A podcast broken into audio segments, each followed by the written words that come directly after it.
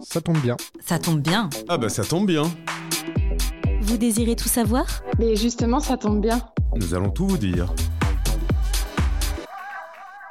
Épisode 1 Les modes de session en tant qu'entreprise en session avec au micro Thierry. Thierry, c'est à toi.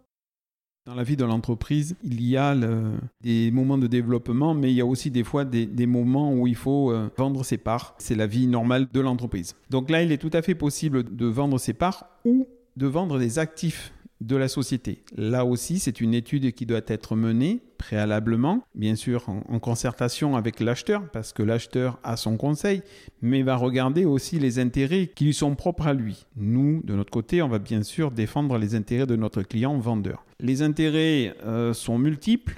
Donc après, il y a une étude de plus-value, bien entendu, qu'il va falloir regarder. Est-ce que la cession des parts est génératrice de plus-value ou est-ce que la cession des actifs d'une entreprise est, génératrice ou pas de plus-value? Exonération possible en fonction de détention, exonération aussi en fonction de chiffre d'affaires. Là aussi, il faut, prendre euh, acte de cette euh, particularité et tout cela dans l'intérêt de, de notre client, vendeur. Donc dans la cession des parts, Bon, euh, il y a des droits, si je me mets côté acheteur, euh, j'ai des droits fixes, uniformes, alors que le vendeur, bien sûr, lui n'aura pas de droits, mais aura quand même une plus-value euh, si la valeur des parts vendues est supérieure à la valeur d'acquisition ou d'apport qu'on a pu avoir initialement. Bien entendu, il y a des abattements selon la détention des parts, et de ce fait, le calcul nous donnera s'il y a plus-value et quelle sera la fiscalité sur cette plus-value. Et en deuxième temps, j'avais évoqué la notion de vendre des actifs. Donc euh, là, euh, ce sont tous les actifs de l'entreprise, soit un fonds de commerce, soit du droit au bail, que ce soit du matériel, que ce soit autre élément. Donc là, pareil, il faudra étudier en fonction de la valeur, prix de vente, prix d'achat,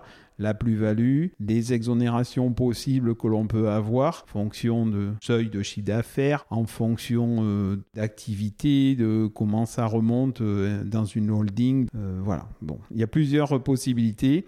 Là, c'est pareil, votre professionnel pourra vous, vous accompagner dans cette démarche, mais c'est une étude qui doit être menée préalablement à la signature et c'est là aussi un, un vrai choix, je dirais, pour limiter, dans la mesure du possible, la fiscalité. La cession euh, peut se faire de différentes manières, de différents cas de figure, je dirais.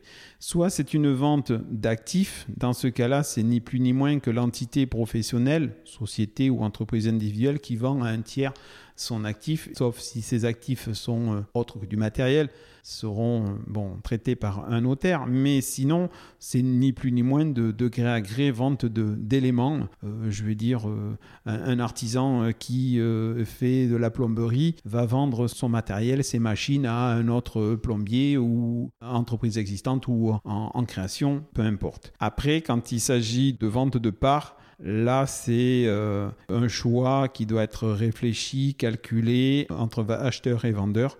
Et euh, voilà, c'est une démarche, une entente dans son premier temps avant une formalisation de la cession des parts. Vous venez d'écouter l'épisode 1 de votre podcast Ça tombe bien, un podcast signé BSF qui vous accompagne dans vos prises de décision fiscales, sociales, juridiques et comptables. Vous pourrez retrouver tous les prochains épisodes sur toutes les plateformes d'écoute et sur notre site web groupe-bsf.fr.